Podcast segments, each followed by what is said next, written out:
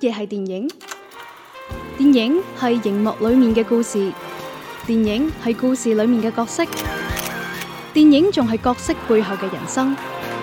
幕前資訊，幕後故事。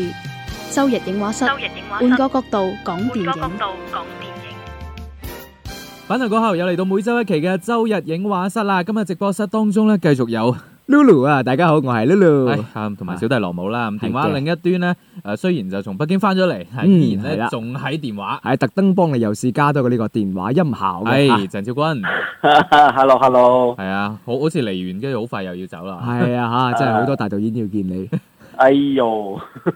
嗱呢啲叫未用啦見 到，你明唔明 啫？哎，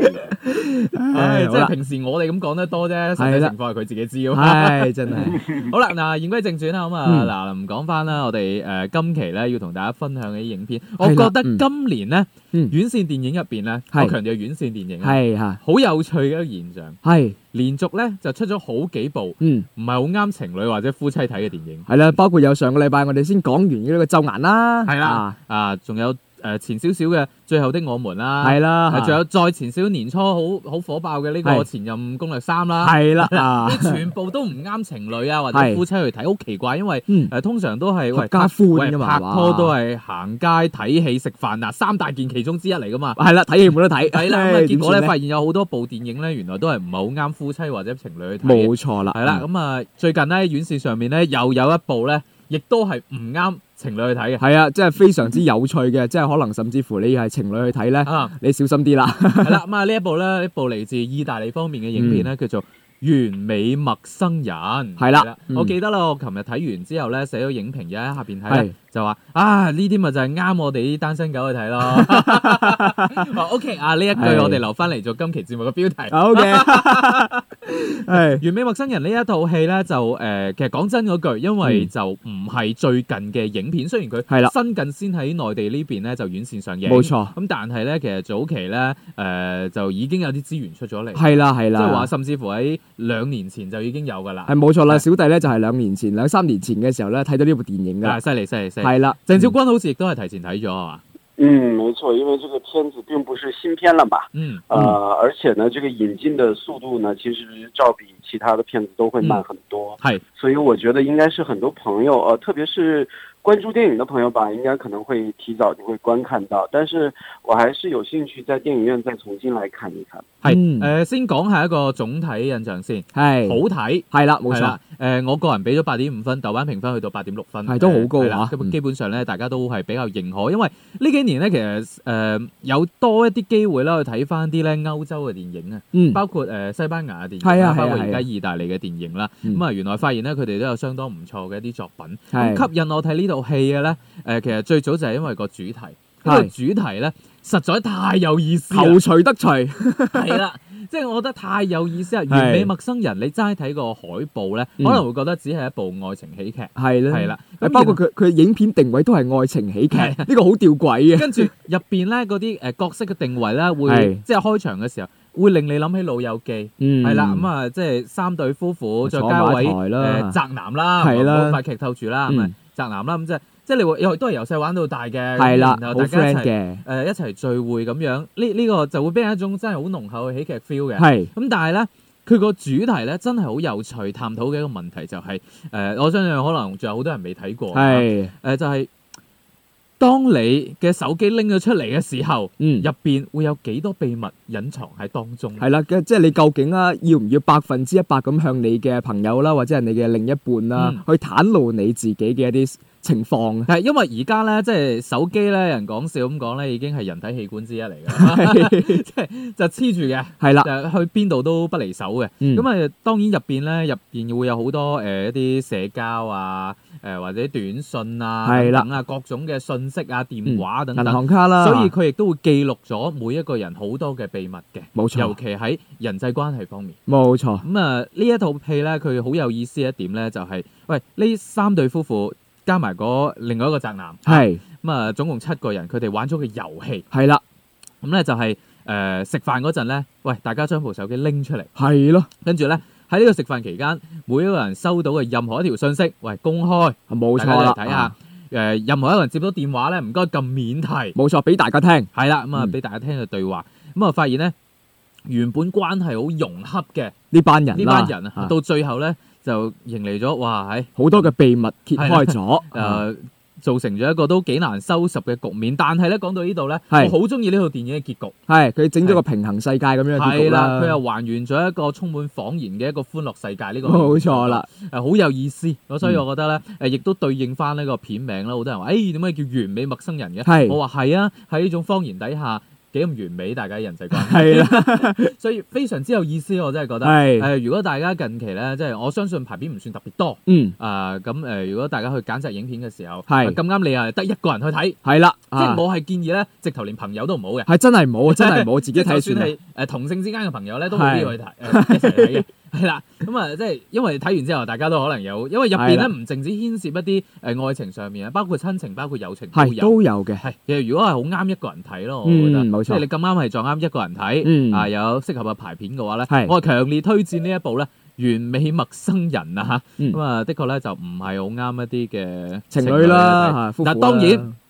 可能遇着有咁嘅情況，嗯就係話啊，可能你女朋友同你講話，喂，今日下晝去睇套戲啊，係喂，咯不如睇《完美陌生人》啦，好似得呢一場喎。係啦，我哋有咩辦法可以係嗱拒絕佢咧？ 咁啊，唔一定拒絕咧。如果你真 係唔拒冇拒絕到嘅話咧，嗯嗱，聽咗我哋呢期節目，你好彩啦，嗯嗱，自己先檢查下手 機先。唉，係 啦，或者你直接買部新手機過去啦，係啦，係啦，係啦，都係一個辦法嚟 嘅。係啦，係啦，咁啊，同時可以換張新嘅 SIM 卡咁樣，係啦，令你平安度過呢個睇完電影之後嘅嗰段時間。 冇錯啦，Dạ. 啊，真因為係如果冇意外咧，睇完之後咧都。要檢查下噶啦，係啦！誒，你個你個女朋友或者你老婆係啊啊，一定會同你講話，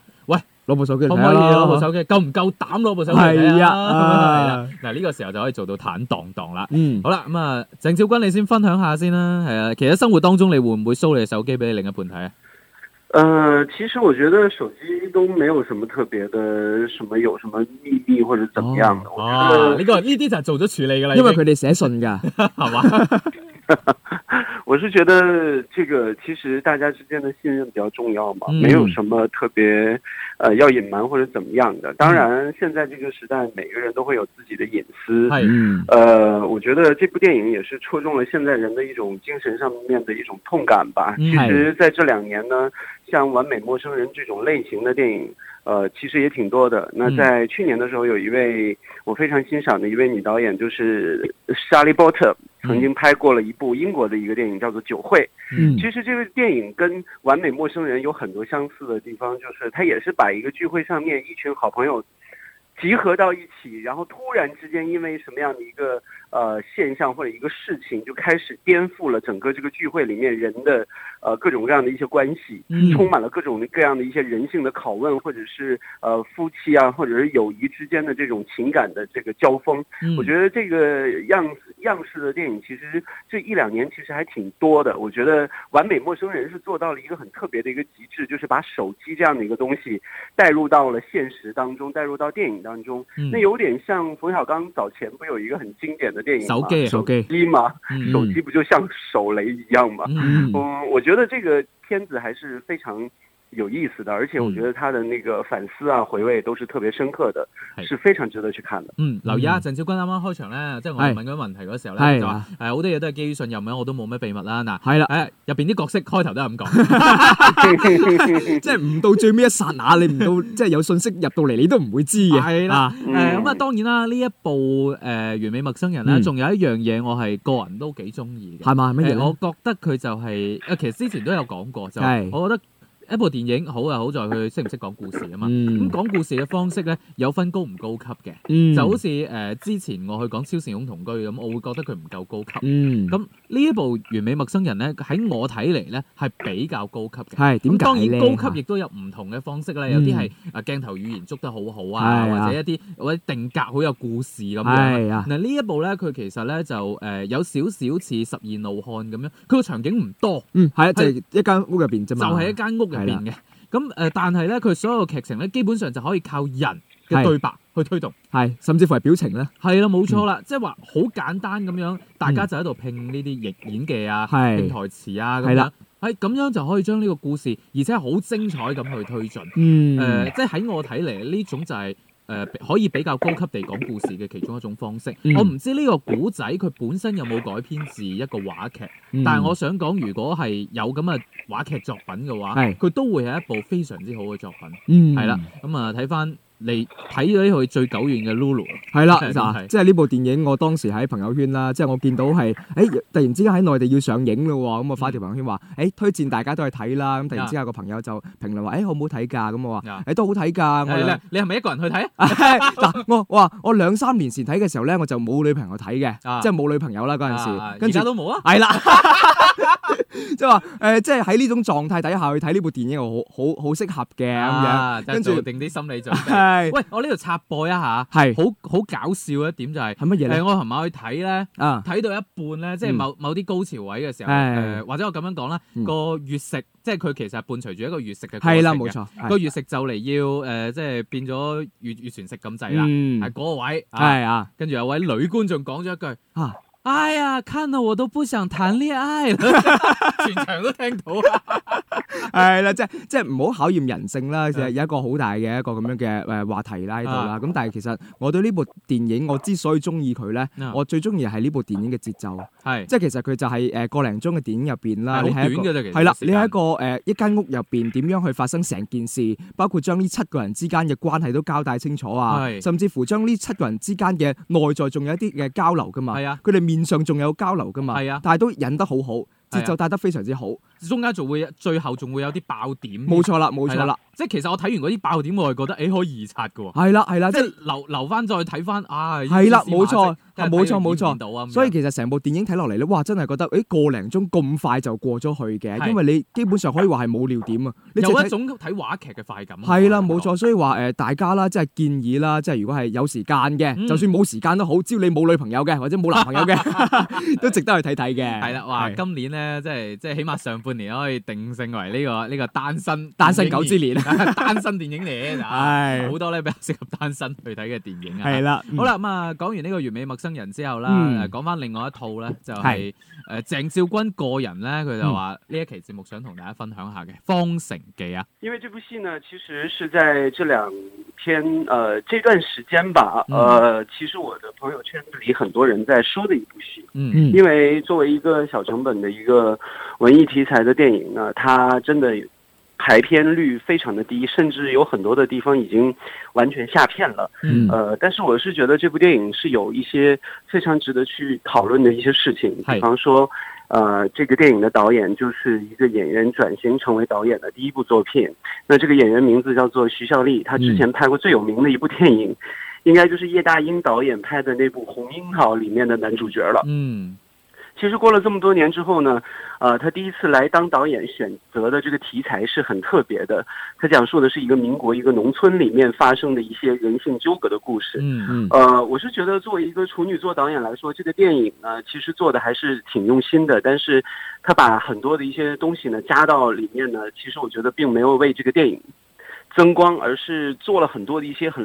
繁琐的一个铺垫，让这个电影成为了一个加法呃加法做的过多的一部电影，所以就成为了一个遗憾。但是呢，我必须要说，呃，现在这两年呢，呃，其实很多的一些呃电影的创作者开始把那个目光转移到了更多元化的一个视角，像很多的一些像去年的那个梅峰导演的《不成问题的问题》嗯啊、还有其他的一些导演都会把目标定到了民国时候发生的一些人世风情的故事。係嗯呃，我是觉得这一点是其实挺值得去鼓励的，因为毕竟电影的题材也不只局限于对当代，也不只局限于古代或者穿越。係啊，遲我啲覺得姜文這嘅種新作品都係啦，啊，对呀、对呀、对呀、呃，我觉得这个其实是应该去鼓励，或者是应该值得去关注的。但是我觉得可能一个导演的这个呃能力的问题还是有限，或者是呃成熟度还是有所欠缺。我是觉得这部电影呢，成为了一个小小的一个遗憾。但是呢，更加遗憾的就是它的诞生从。出生一直到结束，这个院线里面的生长的过程几乎是没有什么人知道。嗯呃，就像现在呃，我也在说的这个西小河的夏天嘛，很多人会想看，但是已经没有电影院里的排片了。係啊嗯那这个文艺片的这个生存的空间永远都是这么狭窄的。其实我觉得，呃，现在的观众比以前好很多了，嗯已经懂得自己会根据自己的喜好去选择一些呃感兴趣的文艺片来看。嗯但是我觉得对于大众来说，这还是一个比较漫长的一个过程。嗯。诶、嗯，我覺得诶入邊佢講到啦，即係係導演嘅處女作咧，係通常容易加法做得多，呢、個的確係通病嚟嘅。嗯好多人都會啊，我有好多嘅諗諗法哇！啊我終於可以拍電影啦。點我樣砌入係去咧？啊，我咁嗯第一步就會覺得我乜嘢嘢都要擺晒入去，咁、樣就會令到部電影覺得悶得滯啊。係係啦，太總重啊啦。其實呢個會係一個通病。另外咧，我就係略略個人意見啊，嗯，我覺得個名起得唔好。 方程 記聽落去好似誒嗰啲陳偉霆嗰啲 M 嗰啲，嗰個叫戰神嘅， 係咪真係好似啊嘛？即係而且俾人感覺咩？又哇，又係啲咩四海八荒 係 啦係啦係啦，真係有呢種咁嘅感係覺。，我覺得誒、呃可能個名真係起嗯得唔係幾好，但係我咧就真係冇點留意過。當然可能同鄭少君所講啦，排片真係唔多嘅，嗯係但係啦嗯排片真係唔多，咁所以咧誒 promo 又唔係好多。啊係咁啊。當然啦，我知道而家有一啲觀眾咧都會嗯去揀嘅，係都會揀一啲誒、呃文藝啲嘅片嗯啦，包括誒、呃西小河的夏天》，我都想去睇，係但係我本來係喺《西小河的夏天》同埋《完美陌生人》當中，我要揀一部揀啊睇。啦但係冇辦法，我最終揀咗《完美陌生人》，最主要係因為排片嘅原因。嗯，啊唔好話呢兩部片邊部好邊部唔好，嗯兩部我都想嚇，睇。主要係時間比較啱你。係啦，嚇你會發現哦，排片嗰邊係真係多啲，冇辦法。嗯咁啊，希望大家都去關注下啦。係啦。咁啊，仲有少少時間嚟緊，我哋都睇睇啦，仲有咩片可以上啦？係啦，下個禮拜嚇六月四號到六月十號啦，內地方面，首先六月四號啦，會有一套《藍色金魚》要上映啦啊。朱孝天啊，係啦， 係跟住六月六號啦，會有《暗夜良人》；六月八號咧，會有啊幾套呢呢幾套電影個名咧，聽落去都會好似係鄭少君中意嘅。啊不過呢個《心海越獄》呢個唔係啦嚇，啊呢個《一個人的江湖》啦 啊嚇，跟住我呢個不會喜歡的， 不要说是我喜歡。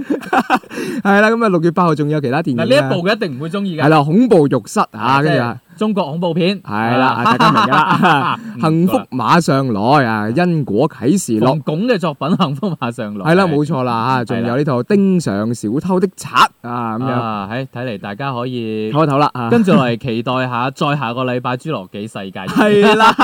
係啦，但係下個禮拜咧，香港方面咧就先上啦冇錯啦，要先上啦。嗱，嗯六月七號咧就會有《侏羅紀世界迷失國度》要上映啦喎，係啊，嗯誒基斯帕特，嗯即係話其實係漫威入邊嗰個星象。哦，係啊，係又有關係嘅原來，係啊，啊，其實咧好多人講話誒，即係喺知乎上面問咧係，就奇異博士睇咗咁多結局，即係誒復仇者聯盟三入邊嗰係係個係場景，佢睇咗咁多結局，點解佢唔阻止星爵係咯，去去打醒呢個滅霸呢件事咧？啊，哦，佢話誒奇異博士咧落緊一盤好大嘅棋係，啊，因為咧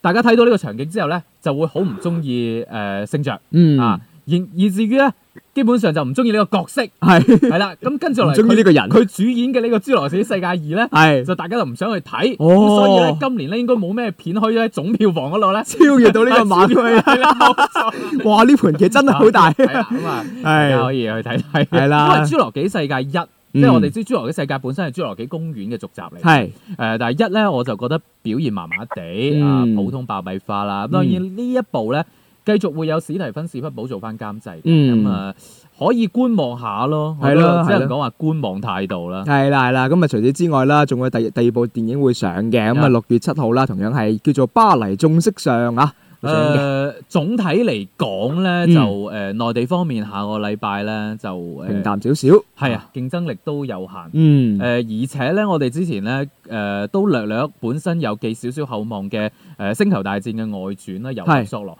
呃成為破咗紀錄啦，誒、呃嗯星戰 IP 史上 好好似似唔係好意思 提喎，即係最差嘅紀錄。係係啦，咁啊，令大家有啲失望，嗯反而咧就會變咗好似有一個星期到嘅真空期。係啦係啦，咁啊呢段時間咧，啊可以同大家 sell 一 sell 嘅咧，包括有完美陌生人啦，係包啦，括有西小河的夏天啦。嗯，咁然後再下個禮拜，我哋再去睇睇咧《侏羅紀公》誒，唔係《侏羅紀公園》啦，侏羅紀世《界侏羅紀公園》嘅第二部續集係啊！誒呢個《侏羅紀世界二》嗯嘅呢個表現啦。咁啊，望望大眾方面啦，我哋今期節目咧就同大家傾到呢一度啦，嗯下期再見咯，拜拜拜。拜。拜拜。周日影畫室，換個角度講電影。